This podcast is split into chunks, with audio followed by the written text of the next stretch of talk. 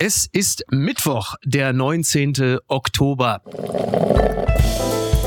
Apokalypse und Filterkaffee. Die frisch gebrühten Schlagzeilen des Tages. Mit Mickey Beisenherz.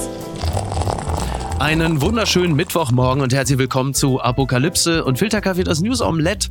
Und auch heute blicken wir ein wenig auf die Schlagzeilen und Meldungen des Tages. Was ist wichtig? Was ist von Gesprächswert? Worüber lohnt es sich zu reden? Und ich freue mich sehr, dass er bei uns zu Gast ist. Das erste Mal hier im Podcast. Bei NTV war er schon zu Gast und da haben wir uns so nett unterhalten, dass ich dachte, na komm, das führen wir jetzt hier fort. Der Mann ist Journalist, Publizist, Kolumnist, eine konservative Stimme in Deutschland. Dr. Wolfram Weimer. Hallo. Hallo, guten Morgen, ist mir eine Freude. Bevor wir richtig einsteigen, äh, Evander Holyfield wird heute 60 Jahre alt, also zumindest das, was von ihm noch äh, übrig ist.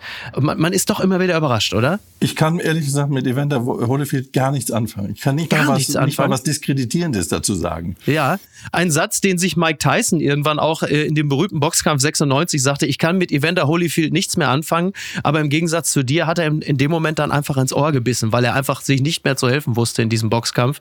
Also das zumindest äh, steht heute nicht zu befürchten. Keine Ahnung, wer Holyfield ist. Das ist ja Wahnsinn. Nein.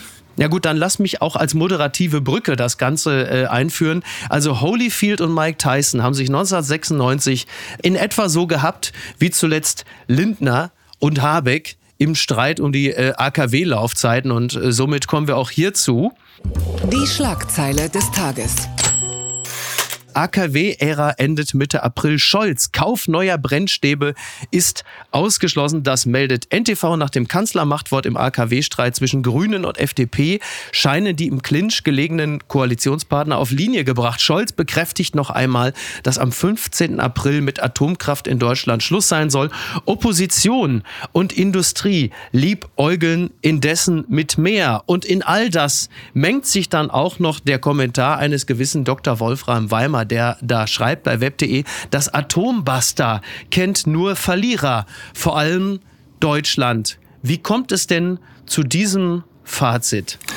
Ja, es ist im Grunde genommen eine wirklich äh, peinliche Angelegenheit. Die Regierung hat monatelang gestritten wie die Kesselflicker mhm. um sehr ernste Fragen. Ich meine, es ist ja nicht irgendeine äh, Innovierung eines randständigen Gesetzes, sondern es ist die größte Energiekrise, die wir je hatten. Mhm. Und in der erwartet man doch von der Regierung, dass sie nun tatkräftig und vor allen Dingen einig handelt. Ja. Und das hat sie halt monatelang nicht getan, sondern nur Streit geliefert. Vor allen Dingen Grüne und Liberale haben sich ja fast die Augen ausgekratzt und mhm. es kam zu keiner äh, wichtigen Entscheidung. Und dann kommt der Kanzler irgendwann, bevor die Hütte wirklich abbrennt, und sagt, er entscheidet jetzt mal was. Das ist gut so, da kann man, da kann man ja schon froh sein. Ja, ja. Aber es ist natürlich ein, ein Basterchen, weil am Ende stehen die Grünen da, dass sie ihre fundamentale Haltung nicht durchgesetzt äh, haben als Verlierer. Es stehen aber auch die Liberalen als Verlierer da, weil hm. sie wollten äh, mal mindestens 40, 39 Monate Laufzeit von AKWs haben und kriegen jetzt gerade mal dreieinhalb. Und der Kanzler aber steht alle fühlen da. sich als Gewinner. Ja, sie fühlen sich als Gewinner, aber sie sind es natürlich nicht. Ja. Äh, deswegen ist meine These, alle sind hier Verlierer. Die Regierung hat mhm. sich richtig blamiert. Man kann nicht bei so ernsten, großen Themen einfach so lange rumzanken und dann die Entscheidung erst dann fällen, wenn die Landtagswahl in Niedersachsen und vor allen Dingen der Grünen Parteitag rum ist. Aber es geht halt um Fundamentales. Es geht ja um fundamentale Dinge. Also ich kann, wenn ich jetzt mal versuche, mich so zum Beispiel in das grüne Herz einzufühlen, fällt mir vielleicht manchmal sogar leichter als bei der FDP. Da geht es ja wirklich um die Grundfesten der Partei. Da geht es um den Gründungsmythos, gerade was Anti-AKW angeht. Und da zu sagen, da gehen wir nicht mehr mit, ist ja zunächst einmal nachvollziehbar, dass man da hart mit sich ringt. Also Robert Habeck hatte ja nun auch seine liebe Mühe der Basis, das Thema überhaupt irgendwie noch einigermaßen bekömmlich darzureichen, dass man an dieser Stelle nicht sofort sagt, jo, habt ihr recht, fürs Land geben wir alles auf, ist doch eigentlich auch nachvollziehbar, oder? Ja, aber die Lage ist, glaube ich, zu ernst und die Themen zu groß, als dass es jetzt um die emotionalen Befindlichkeiten von mhm. Uraltgrünen geht. Also vor allen Dingen die jüngere Generation der Grünen, mit denen ich spreche, die sagen, also wir haben mit dem Atomding jetzt gar nicht so ein Problem. Mhm. Es geht doch nur darum, die Dinge jetzt ein paar Wochen laufen zu lassen und nicht um eine ja, große Revision einer Grundsatzentscheidung. Und deswegen ist auch das Stimmungsbild in Deutschland, es gab ja da vier, fünf Umfragen, die sind alle so zwischen, sagen wir mal, 70 und 85 Prozent der Deutschen sagen, lass die bitte jetzt ein paar Monate laufen, dann können wir sie ja abschalten. Und dieses Stimmungsbild, ich sag mal, der großen bürgerlichen Mitte oder des gesunden Menschenverstandes, dass man auf den es nicht schafft, monatelang einzugehen und darüber diese Regierung fast platzen lässt, das ist schon ein ganz schlechtes Bild dieser Regierung. Was mich ja interessiert ist, wenn jetzt, also erstmal zunächst hat ja Olaf Scholz gesagt, äh, hier Richtlinienkompetenz, ich habe sie, aber die nutze ich natürlich nicht, dass ich jetzt demnächst irgendwann mal einem Minister einen Brief schreibe. Jetzt hat er zwei Minister einen Brief geschrieben, hat gesagt, mit freundlichen Grüßen, ihr macht das jetzt. Mir kam das in dieser doch vergleichsweise simplen Frage so ein bisschen so vor, als würde man bei Jauch schon bei der 500-Euro-Frage den Publikumsjoker oder den Telefonjoker verballern. Kommt ein bisschen früh für so eine Amtszeit, oder? Ja, einerseits ja. Man kann sagen, wenn ein Kanzler im ersten Jahr einer Regierung das schon braucht, anstatt sich in einer trauten Dreierrunde mal zu einigen Leute, wie lösen wir das Problem, mhm. dann sieht man, wie schlecht es eigentlich um den inneren Zusammenhalt bestellt ist. Auf der anderen Seite kam das Basta auch ziemlich spät. Im Grunde genommen hätten wir das Basta schon Ende Mai gebraucht. Mhm. Egal jetzt, wie man genau entscheidet. Aber dass ein Kanzler vier, fünf Monate seine beiden kleinen Koalitionspartner aufeinander äh, einprügeln lässt. Ich meine, es war ja gar nicht die Opposition, die die härteste Kritik zum Beispiel an Habeck oder auch an Lindner, es ging ja wechselseitig hin und her, äh, geübt hat, sondern das waren die ja gegenseitig. Ja, ja. Und das ist natürlich schlecht, dass wir schon im ersten Jahr der Ampelregierung eine so handlungsunfähige, zerstrittene Regierung haben, und das in so, in so einer großen Lage. Insofern ist das am Ende kein Ruhmesblatt. Ich sehe da drei politische Verlierer, aber ich sehe auch einen großen sachlichen Verlierer und das ist Deutschland, weil wir brauchen in dieser Situation einfach Entscheidungen des gesunden Menschenverstandes, wo wir sagen, okay, die nächsten 24 Monate, wie überstehen wir die halbwegs gut? Und es ist eben nicht so eine Frage, äh, hast du hier mal eine kleine Steuererhöhung oder irgendwie ein neues Kindergeld, sondern es geht um die Existenz vieler tausender Mittelständler und die brauchen klare Entscheidungen und klare Maßgaben und die kamen zu spät und sie kommen halbherzig. Die, die Frage, die ich mir stelle, ähm, eine noch, wenn man jetzt sagt, okay, also es werden keine neuen Brennstäbe gekauft und im April 2023 ist Schluss. Das äh, ist jetzt gut, da ist jetzt dieser Winter, ist damit dann gesichert, alles okay. Aber legt man sich damit nicht auch eine wunderbare Vorlage, dass man spätestens im April 23 sagt, huch, wir brauchen doch noch welche, wo kriegen wir denn jetzt Brennstäbe? Ich sehe schon irgendwelche Schwarz Schwarzmarkthändler, die sagen, hier gibt es noch ein paar gibt's Brennstäbe zum dreifachen Preis. Also steuert man da nicht, wenn man nicht die Energie woanders herholt, nicht genau auf eine Situation zu, in der man im April sagt, hoppla, da habe ich leider die Situation falsch. Ich sehe schon Scholz Merkel-artig vor die Massen treten und sagen, also da kann ich mich nur, also kann ich nur um Entschuldigung bitten.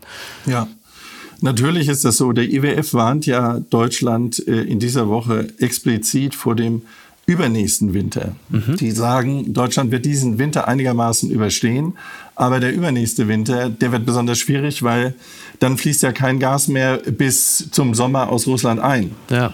Und äh, so kurzsichtig jetzt eine Entscheidung zu treffen, nur weil die Grünen nicht über den ideologischen Schatten springen, das ist halt unklug.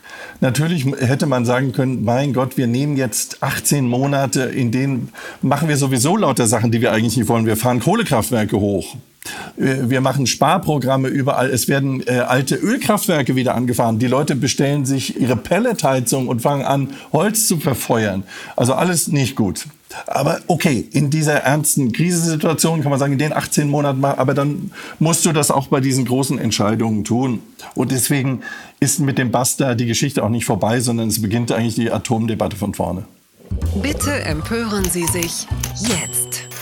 Jeder kann sich doch schützen. Söder gibt sich beim Thema Maskenpflicht gelassen. Das berichtet der Münchner Merkur. Eine Rückkehr der Maskenpflicht in Innenräumen bahnt sich in Bayern eher nicht an. Ministerpräsident Markus Söder hat sich diesbezüglich positioniert. Äh, ja, er lässt sich zitieren. Da bin ich derzeit zurückhaltend. Jeder kann sich doch schützen, indem er freiwillig eine Maske aufzieht und sich impfen lässt. Das hatte Söder gesagt. Ich zitiere das natürlich auch deshalb gerne, da ich mich ja gerade hier äh, in diesem infektiösen Höllenloch München befinde. Und äh, mit größter Sorge auf ein Bundesland blicke, dem doch sonst immer Markus Söder vom Team Vorsicht vorgestanden hat und der äußert sich jetzt, dass er von Kubicki kaum noch zu unterscheiden ist. Wie, wie kam es dazu und wie blicken wir denn beide darauf? Möglicherweise blicken wir auch unterschiedlich darauf. Also Söder ist vom Team Vorsicht zum Team Augenmaß jetzt zum Team Superliberal gewechselt. Ja, äh, mir ist das sympathisch, weil ich schon das Team Liberal äh, früher hätte die Meinungsführerschaft äh, erringen sehen wollen. Mhm. Ich habe in den letzten Wochen mit einigen äh, Virologen gesprochen und eigentlich alle, auch die, die in den ernsten Tagen auf der strengen Seite waren, sagen, es ist vorbei. Mhm. Okay. Wir sind jetzt in einer Phase der Pandemie, wo das gilt, was am Anfang nur Schönfärber behauptet haben. Es handelt sich um eine Grippe. Mhm. Zum Glück im Moment, es kann natürlich mutieren nach allen Seiten und dann wieder viel gefährlicher ja, werden, aber im Moment ist es einfach so, Hospitalisierungsrate, Sterberate, Bedrohungsszenario von dem, was wir da haben, ist nicht mehr größer, als es früher bei einer normalen Wintergrippe der Fall war. Ja, wobei die Amtsärzte natürlich jetzt schon die, äh, die Rückkehr zur Maskenpflicht in Innenräumen fordern. Ne? Also man sieht schon wieder durch das Ansteigen der Zahlen natürlich jetzt auch wieder äh, die drohende Überlastung der Kliniken. Also dieses Thema, das ist ja, das Thema Maskenpflicht ist ja mittlerweile so eine Art Hossa oder Lemon Tree, also so ein Evergreen, den man langsam auch wirklich nicht mehr hören kann. Aber das Ganze hat natürlich durchaus eine, eine wissenschaftliche oder zumindest medizinische Grundlage. So ganz, ja. so ganz aus unserer Welt verschwunden ist das Thema ja doch noch nicht. Nein, und ich finde, äh, Masken schützen natürlich. Und jeder, der äh, sich ernster schützen will, der sollte sie tragen, wann immer er will. Aber es sollte eben keine allgemeine Pflicht mehr sein. Mhm. Wissen Sie, ich lebe vor den Toren von München, in dem Landkreis, der immer in jeder Welle die höchste Inzidenz hat, so auch in dieser Woche. Rottach-Egern oder was ist es? Ja, Landkreis Miesbach, genau. und wir haben hier ein Krankenhaus und deswegen können wir immer sehen, was sozusagen im Peak der Welle wirklich passiert. Ja. Das schafft das Gesundheitssystem ohne Probleme und zwar auch nach einer rauschenden Wiesen mhm. und natürlich äh, nicht nur einer Corona-Welle, sondern auch einer Wiesengrippenwelle, die es auch immer gegeben hat. Also deswegen, der Söder ähm, hat seine Position gewechselt, aber ich finde, er ist jetzt auf einer Position der liberalen Vernunft und das ist mir sympathisch. Wobei ich, ich dazu sagen muss, also ich, ich bin nun auch alles andere als ein Fan der Maske. Ich habe mich äh, dann und wann aber schon dabei erwischt, dass ich sie entweder aufgesetzt habe, weil ich wirklich einfach keinen Bock hatte zu erkranken. Ich habe dann tatsächlich auch eher wirklich einfach Angst vor den logistischen Implikationen einer Infektion. Long Covid 10 Prozent ist schon auch eine stabile Zahl. Also auch das droht. Das finde ich, sollte man schon ernst nehmen. Bei mir ist es häufig so, ich setze sie dann auf, wenn ich das Gefühl habe, okay, jetzt ist hier gerade wirklich mal ein bisschen eng und es wird sehr dicht. Es ist sehr unangenehm. Oder aus Höflichkeit. Kann ja auch passieren. Also ja, du kommst genau. zum Beispiel in den Einzelhandel und du siehst, dass die Verkäuferinnen Maske tragen, dann setze ich es aus Höflichkeit auf, genau. weil ich dann respektiere, dass es hier in dem Geschäft Menschen gibt, die ähm, einen großen Respekt vor der Infektion haben. Und dann sage ich, komm, dann machen wir es halt eben auch so. Wäre ja auch eine Möglichkeit. Ja. Nee, das finde ich äh, super sympathisch und das ist eigentlich eine gute Maßgabe, auch, auch mal zu fragen, ist es Ihnen wichtig, soll ich die Maske aufsetzen? Und manchmal hat man ja Situationen, dass dann Leute sagen, oh, das würde uns freuen. Ja. Und dann sollte man es auch machen, ist ja logisch. Aber das ist, ja ist einfach, ne? ja. Äh, eben normales Bürgerverhalten, Eigenverantwortung und auch eine Kultur des Respekts und, und der Vorsicht die sollte gepflegt werden. Aber der Staat muss jetzt nicht mehr mhm. den großen Hammer und das Bestrafungsding rausholen und ähm, Mütterchen mit Strafgeldern belegen, wenn sie mal vergessen haben, ihre, ihre Maske richtig aufzusetzen. Zum Glück sind wir darüber hinaus. Das Strafgeld gibt es ja demnächst, wenn die Weihnachtsbeleuchtung so lange hat. Nee, ho mal hoffentlich gucken, nicht. Mal gucken, welches Wohlverhalten demnächst mit dem Begriff der Solidarität verknüpft wird. Ich bin mir sicher, auch da werden wir es schaffen, äh, im letzten Jahresviertel das irgendwie noch hinzubekommen. Wir hoffen es nicht. Naja, wir warten es mal ab. Werbung. Mein heutiger Partner ist Barissimo die Kaffee-Eigenmarke von Aldi. Ah, ist das nicht eine herrliche Vorstellung? Ihr sitzt in eurem Lieblingscafé draußen in der Sonne, ihr genießt einen herrlichen Espresso in Barista-Qualität und dann fällt euch ein, ja, ich, ich wohne ja auf dem Land. Ich wohne ja irgendwo in der Peripherie. Es gibt ja gar kein schönes Café, wo ich mich hinsetzen kann. Aber ich habe einen Stuhl, ich habe einen Tisch, ich habe einen Garten und ich habe Barissimo. Barissimo von Aldi. Das ist äh, ganz fantastisch, denn man kann sich eine kleine Auszeit mit Barissimo gönnen. Die kleine Auszeit, das bedeutet, mit Barissimo wird das Leben einfach bonissimo. Und das Issimo steckt bei der neuen Kaffee-Eigenmarke Barissimo von Aldi schon mit drin. Barissimo, das ist Barista, Qualität zum Original Aldi-Preis und man muss auf nichts verzichten. Denn man kann sich seinen Daily Coffee in Barista-Qualität jeden Tag leisten und natürlich auch genießen. Es gibt ganze Bohnen, Kaffeepads, Kaffeepulver für die Maschine und Kaffeekapseln, quasi alles, was das Herz begehrt und für jeden Geschmack ist etwas dabei. Ah, fantastisch und schöner Espresso Macchiato, das wäre doch jetzt genau das Richtige. Ne? Also mach dein Leben Barissimo exklusiv bei Aldi. Alle Infos zur Eigenmarke von Aldi findest du auf aldi-nord.de slash Barissimo oder auf aldi-onlineshop.de, aber natürlich auch wie immer in den Show Notes. Und es tut mir wirklich leid, ich habe keine Zeit mehr. Ich muss mir jetzt erstmal einen Kaffee machen. Ganz weit vorne. Mobilität. Auto bleibt das beliebteste Verkehrsmittel der Deutschen für Reisen. Das zitiert die FAZ. Dieser Trend hat sich laut Statistischem Bundesamt in der Corona-Krise noch verstärkt. Vor allem im Inland nutzen die Bundesbürger es gerne. Knapp 90 Prozent der Auslandsreisen erfolgten mit dem Auto oder dem Flugzeug. Ja, also das äh, hat sich schon deutlich erhöht nochmal der Anteil der Reisen mit äh, dem Auto. Auch bei der getrennten Betrachtung von Auslands- und Inlandsreisen zeigt sich die Bedeutung des Autos als meistgenutztes Reiseverkehrsmittel der Deutschen. Mit 59 Prozent unternahmen die Bundesbürger 2021 die Mehrheit der Reisen ins Ausland mit dem Auto. Bei Inlandsreisen betrug dieser Anteil sogar 72 Prozent. Tja, die Erklärung dafür, wenn ich mal vorlegen darf, hat, glaube ich, auch ganz viel mit einem erhöhten Drang nach Selbstbestimmtheit zu tun. Ich glaube, also abgesehen davon, dass natürlich Individualverkehr in äh, Corona-Zeiten äh, ja auch virologisch empfohlen war, hat es, glaube ich, auch ganz viel mit einer zumindest subjektiv empfundenen Selbstbestimmung zu tun. Kann das sein? Ich finde die Verteuflung des Autos auch grundsätzlich falsch, auch aus kulturellen Gründen falsch, weil das Auto ist für Millionen von Menschen ein Emanzipationsinstrument. Immer noch? Fragen Sie mal einen 18-jährigen Jugendlichen, der irgendwo auf dem Dorf lebt, was für ihn das bedeutet, wenn er einen Führerschein hat, ein Auto fahren kann. Aber die, die jungen Leute interessieren sich doch alle gar nicht mehr für Autos, oder? Also zumindest äh, in den Städten hört man das immer so, ne? So auf ja, dem Land mag es anders hört, sein, aber das hört man in, in grünen Milieus von dicht bevölkerten äh, Stadtteilen von von wohlhabenden Grünen. Aber die Realität in Deutschland sieht ganz anders aus. Natürlich, die Statistik, die du gerade vorgelesen hast, die, die beweist das ja. Aber es gibt auch ein mentales, eine mentale äh, Zuwendung zum Auto, die ungebrochen ist. Mhm. Leute mögen Autos. Sie hängen auch an ihren Autos. Sie haben mit ihren Autos auch Spaß. Sie haben Spaß dran, mit dem Cabrio rumzufahren. Sie haben Spaß dran, wenn Sie ein neues Auto haben, ähm, wie das riecht. Geh doch mal nachmittags an so eine normale Autowaschstation, mit welcher Liebe das Auto da sauber gemacht ja, ja. wird. Das, das ist in Deutschland doch ganz tief kulturell verankert. Und deswegen, ich, ich komme aus dem Ruhrgebiet, was, was da ja. das Auto bedeutet hat. Äh, D und W an der A40, was da an, an Fahrzeug- und Tuningteilen verkauft wurde. Nur ich bin natürlich auch Jahrgang 77. Mein Eindruck ist es nicht. Ich habe nicht das Gefühl, dass, dass junge, speziell junge Menschen, ja, also sagen wir mal 18 aufwärts, dass die noch am Auto hängen, so wie das noch in meiner Generation gewesen ist. Das stimmt. Der Besitzbegriff hat sich verändert. Also das ist, muss nicht mehr unbedingt meins sein, das kann auch geschert sein oder so. Aber das Auto an sich als ein Device, was wahnsinnig praktisch ist, was emanzipatorischen Charakter hat, was man nutzen kann, was auch coole Facetten hat, wo man Dinge drin machen kann. Also es ist auch, ich habe diese Stigmatisierung vom Auto, das kommt aus einem ganz kleinen, spießigen, grünen Milieu.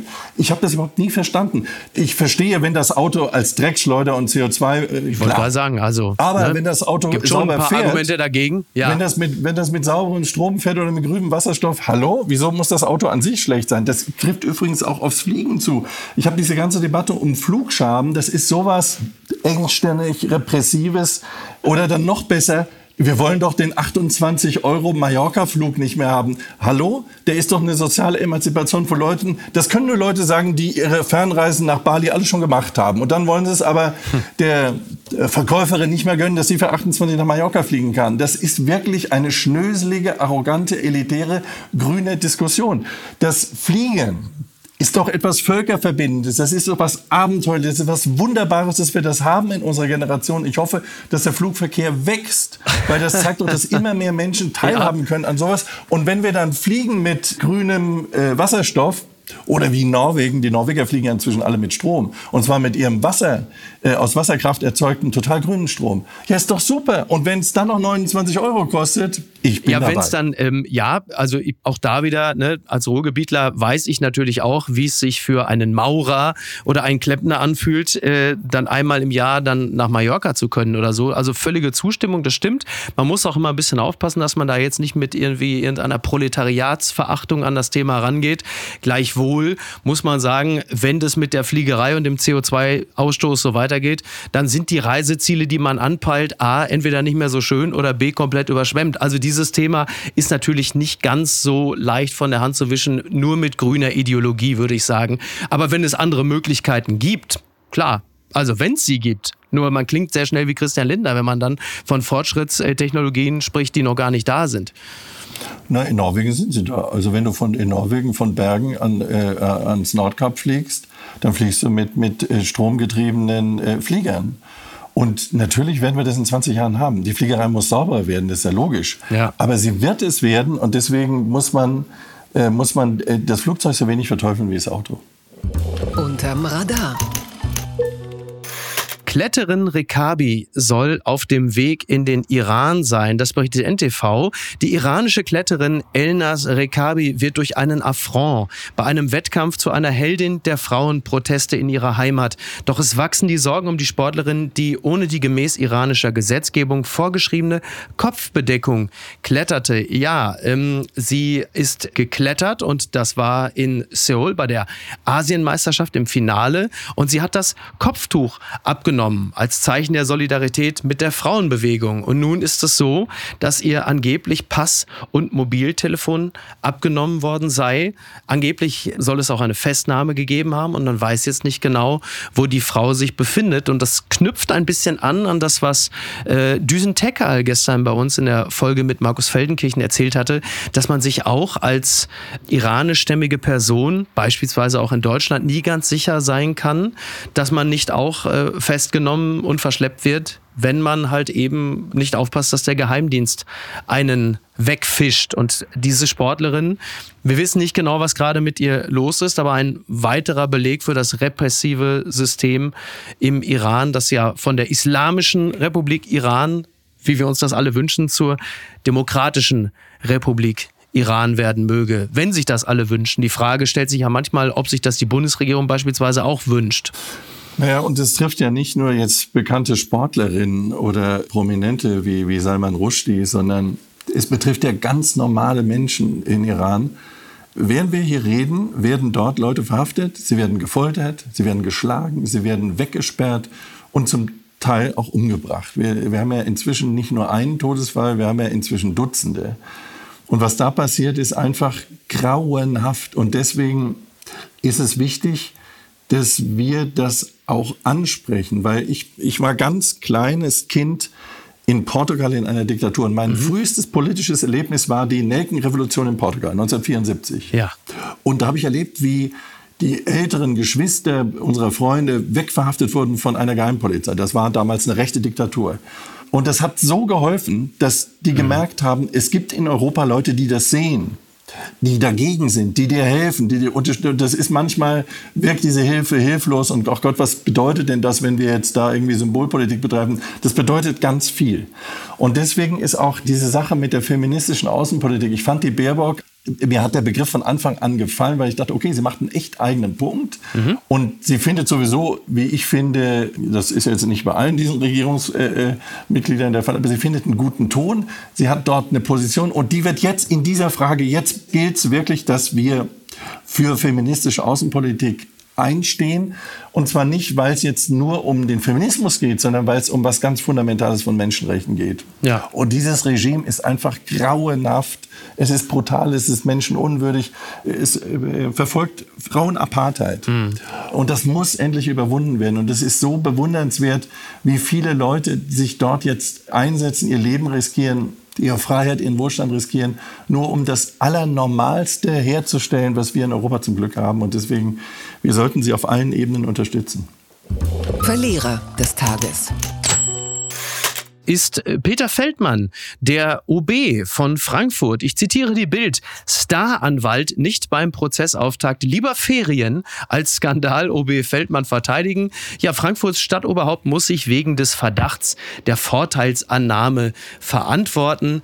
Es ist so, ähm, ich zitiere, wenn Deutschlands peinlichster Oberbürgermeister ähm, auf der Anklagebank in Saal 8 des Landgerichts sitzt, ist sein Staranwalt nicht dabei. Dr. Ulrich Endres, der Strafrechtler, vertritt Patex Peter zusammen mit Rechtsanwalt David Hofferbert. Feldmann muss sich wegen des Verdachts der Vorteilsannahme verantworten. Der Korruptionsvorwurf ist Teil des Skandals um überhöhte Gehälter und Betrugsverdacht beim Sozialverband AWO. Ja, genau, Patex Peter, Pannen Peter. Also man hat äh, zu dem Thema Pokal Peter, wenn man äh, bedenkt, dass er den, äh, den Pokal von Eintracht Frankfurt auch mal an sich gerissen hat. Der Mann ist schon sehr speziell. Äh, zum ersten äh, Prozesstag war sein Anwalt Endres nicht dabei. Der hat dann halt einfach äh, die Sonne in Rhodos genossen. Es sei ihm gegönnt. Es wurde in dem Fall ja auch erstmal nur die Anklageschrift vorgelesen. Interessant finde ich trotzdem, dieser Ulrich Endres, das ist schon eine sehr spezielle Figur, denn der hat unter anderem Menschen vertreten, wie zum Beispiel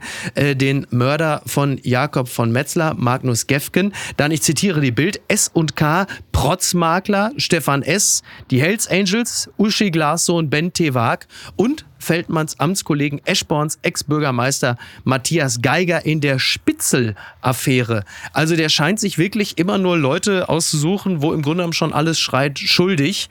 Und jetzt ist Peter Feldmann dran, der übrigens das hat mich auch überrascht, der am längsten amtierende Oberbürgermeister Frankfurts ist. Ich dachte immer, es sei immer die ewige Petra Roth, aber die kommt nur auf sieben Jahre. Und Feldmann ist jetzt schon bald, der kommt aber schon bald auf zehn. Wahnsinn. Ja. Ich habe mit Petra Roth letzte Woche über ihn gesprochen. Ich oh kenne mich in Frankfurt gut aus, weil es meine Heimat ist. Und ich Eintracht Frankfurt-Fan. Ja. Und zwar auch einer, der wirklich äh, ins Stadion geht und mit meinen drei Söhnen dann auch jedes Auswärtsspiel mitmache.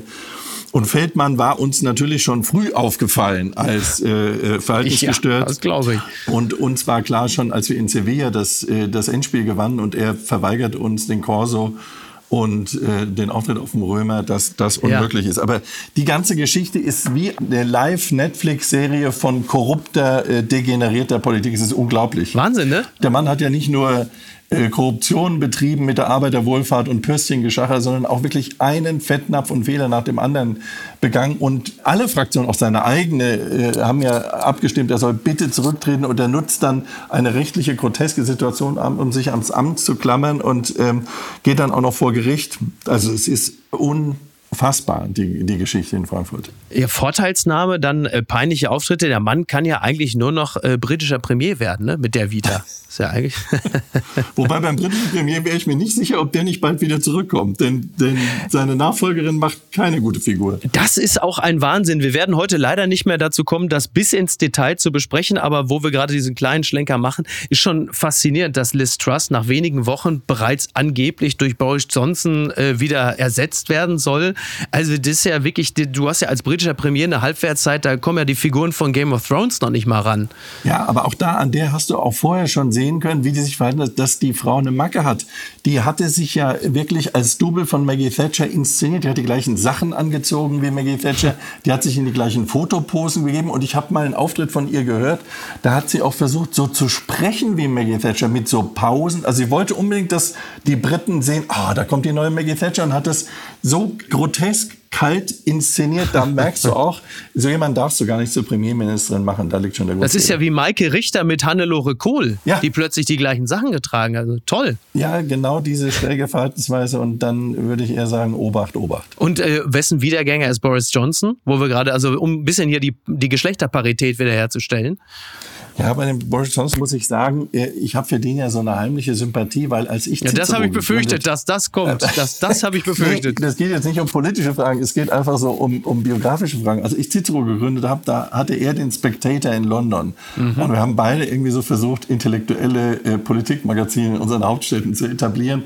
Und er hat es irgendwie weiter geschafft mit seiner Politisierung. Und mir hat an ihm immer gefallen, dass er bei all seiner unkonventionellen schrägen Haltung, er ist schon ein gebildeter Typ. Zweifelsohne. Also du kannst dich mit ihm schon auch über das 16. Jahrhundert unterhalten. Und das ist nicht so häufig bei Politikern, ja. Ist ihm das 16. Jahrhundert so nahe, dass er England in äh, selbiges zurück, zurückbeamen ja, möchte? Ja, weil, weil ähm, die äh, Revolutionszeiten damals und die Frage, wer darf sich was anmaßen und ähm, Macht muss immer erobert werden und, und vieles von dem, was Freiheit auch bedeutet, ja bei den Briten sehr früh angelegt. Ich mag ja, ich bin ja ein Fan der, der Briten, ich mag ja, wie die mit Freiheit umgehen, auch bei all ihren politischen Gemengelagen. Die haben einen ganz natürlichen Instinkt dafür, das ist etwas, was uns fehlt. Wir, sind, wir neigen ja, egal ob wir mal rechts herum oder links herum, aber wir neigen dazu, einen Gouvernantenstaat irgendwie gut zu finden.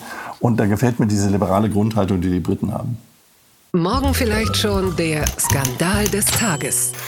Wolfram, ich weiß, du hättest gerne zum Schluss noch über Mark Zuckerberg gesprochen, der 1,5 Milliarden am Tag verballert. Ich bin volksnah, deswegen werde ich nur eine NTV-Meldung noch zitieren. Sanifair erhöht die Preise für Toilettenbesuche. Und da jetzt, jetzt gilt es nämlich, ab dem 18. November will der Toilettenbetreiber Sanifair das Nutzungsentgelt an den von ihm betriebenen rund 400 Toilettenanlagen entlang der Autobahn von bislang 70 Cent auf einen Euro erhöhen. So, und da muss ich aber jetzt, also Einigkeit und Recht und Stuhlgang, also da muss ich sagen, das, das hat mich natürlich schockiert als Vielreisender.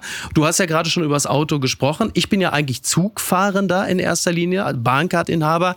Das betrifft mich insofern gar nicht. Aber ich mache mir natürlich Sorgen um die vielen Autofahrer und Autofahrerinnen. Und die Würde des Menschen ist unantastbar. So sagt Artikel 1 des Grundgesetzes. Also wenn man es jetzt mal wirklich so, so rechtsphilosophisch sieht, ist es eigentlich zulässig, den Leuten Geld für die Notdurft abzunehmen? Ich sagte, der Skandal ist noch viel größer. Wenn du kein Autofahrer bist, dann weißt du nicht, was für schäbige, untragbare Zustände wir an unseren Autobahnen haben. Ja. Das, was wir an Raststättenkultur in Deutschland erleben, das ist unerträglich. Und wenn unsere Ampelregierung äh, den Begriff der Modernisierung irgendwo ins Feld führen will und realisieren will, dann bitte hier. Es ist so überfällig. Ja. Wir haben ein Bundesfernstraßengesetz, das schreibt vor, dass man nur in 80 Kilometer Abständen bei, bei dicht befahrenen, bei euch im Ruhrgebiet oder so, dann auch 60 Kilometer Abständen überhaupt Raststätten haben darf. Was für ein Wahnsinn. Und dann sind die auch noch so halbstaatlich reglementiert und hoheitlich kriegst, musst du dann einen Bon ziehen und so. Ich, also ich bitte für eine radikale Liberalisierung unseres Raststättensystems, ja. unsere Parkplätze, das könnte so cool sein, so modern. Fahr mal durch andere Länder, wenn du da mal eine Pause machst, was da alles geboten wird. Und bei uns ist das ja. wirklich, also das ist DDR, das ist DDR-Light. Ja, das muss dringend äh, reformiert werden. Und der Bon ist da sozusagen die, die, Spitze vom Eisberg. Man muss da der Fairness halber dazu sagen, dass natürlich anders. Früher hat es 70 Cent gekostet und man hatte dann einen Wertbon in Höhe von 50 Cent. Den konnte man natürlich dann einlösen. Jetzt muss man dazu sagen, der Euro, den man bei Sanifair zahlt, den kann man als Bon also voll einlösen. Das ist also schon toll. Trotzdem die Frage zum Schluss, äh, macht sich die Lustfeindlichkeit äh, Deutschlands nicht zuerst auch, manifestiert die sich nicht in der Gestalt unserer Raststätten? ja, also wir brauchen, wir brauchen dringend die, die Raststättenrevolution, sehe ich auch so. Ja. Wir haben auch viel zu wenig Parkplätze für Lastwagen, sind auch so Alltagsprobleme, worum sich keiner kümmert. Es ist einfach eine Katastrophe. Da stehen Dutzende von osteuropäischen Lastwagenfahrern unter Bäumen und pinkeln. Es ist alles so unwürdig und es sieht wirklich aus wie 1958 äh, und es ist kein Geld da, die Kriegsschäden zu beseitigen. So sehen unsere Raststätten aus. Und das für ein hochmodernes Land. Ich habe Freunde, die kommen aus Spanien und sagen, naja, sag mal, ihr in Deutschland, ihr wart doch mal, also ihr wart uns doch mal überlegen. Könnt ihr mal zu uns kommen, mal gucken, wie man eigentlich eine Gesellschaft modern organisieren kann. Und dieses Gefühl, dass wir nicht mehr vorne sind, sondern dass wir zurückfallen, das haben wir leider an viel zu vielen Stellen in Deutschland. Und bei den Raststätten könnte man so einfach anfangen. Es gibt Investoren ohne Ende, die das sofort, ist eine reine Liberalisierung des Gesetzes. Weißt du, das ist wie mit den, wie mit den Flixbussen. Du musst dir mal vorstellen, es gab ein Gesetz, das verboten hat, dass man privat mit Bussen hin und her fahren kann. Und dann gab es eine Liberalisierung, das war die größte Tat dieser, dieser vorletzten großen Koalition, sagt, okay, dann fahrt halt mit Bussen, wie ihr wollt. Und siehe da, es entsteht ein neuer Markt, junge Leute können endlich für kleines Geld hin und her fahren. Ja. Es ist überhaupt noch viel ökologischer, als dass jeder mit seinem eigenen Auto fährt. Und, und so einfache Liberalisierung, die müssen dringend her. Und da appelliere ich echt an die Ampel. Sehr gut. Also da brauchen wir jetzt nochmal. vom Kanzler. Ja, ich wollte es gerade sagen, nicht die, nicht die Richtlinien, sondern die Leitplankenkompetenz von Olaf Scholz, die muss da jetzt einfach mal greifen. Sehr schön. Wolfram, wir sind uns wieder einig geworden. Ich danke dir ganz herzlich. Wenn du Lust hast, äh, dann komm doch einfach wieder. Du bist hier immer herzlich willkommen. Ja. Äh, Im Zweifel, um den einen oder anderen grünen Wähler, die grünen Wählerinnen auf die Palme zu bringen. Die Zuschriften muss ich alle wieder beantworten, aber das ist okay. Oder ich trete einfach in den Bürgerdialog, denn Mittwochabend bedeutet ja auch Apokalypse und Filterkaffee live in München. Wir haben übrigens auch gute Toiletten da vor Ort. Jakob Lund, Alexander Gorkow sind da und dich, Wolfram, schreibe ich auf die Gästeliste, wenn du magst. Okay, herzlich gern. Mach's gut. Danke. Bis denn. Mach's Schönen gut. Tag. Ciao, ciao. Ciao, ciao. Tschüss. Apokalypse und Filtercafé ist eine Studio Bummens Produktion mit freundlicher Unterstützung der Florida Entertainment.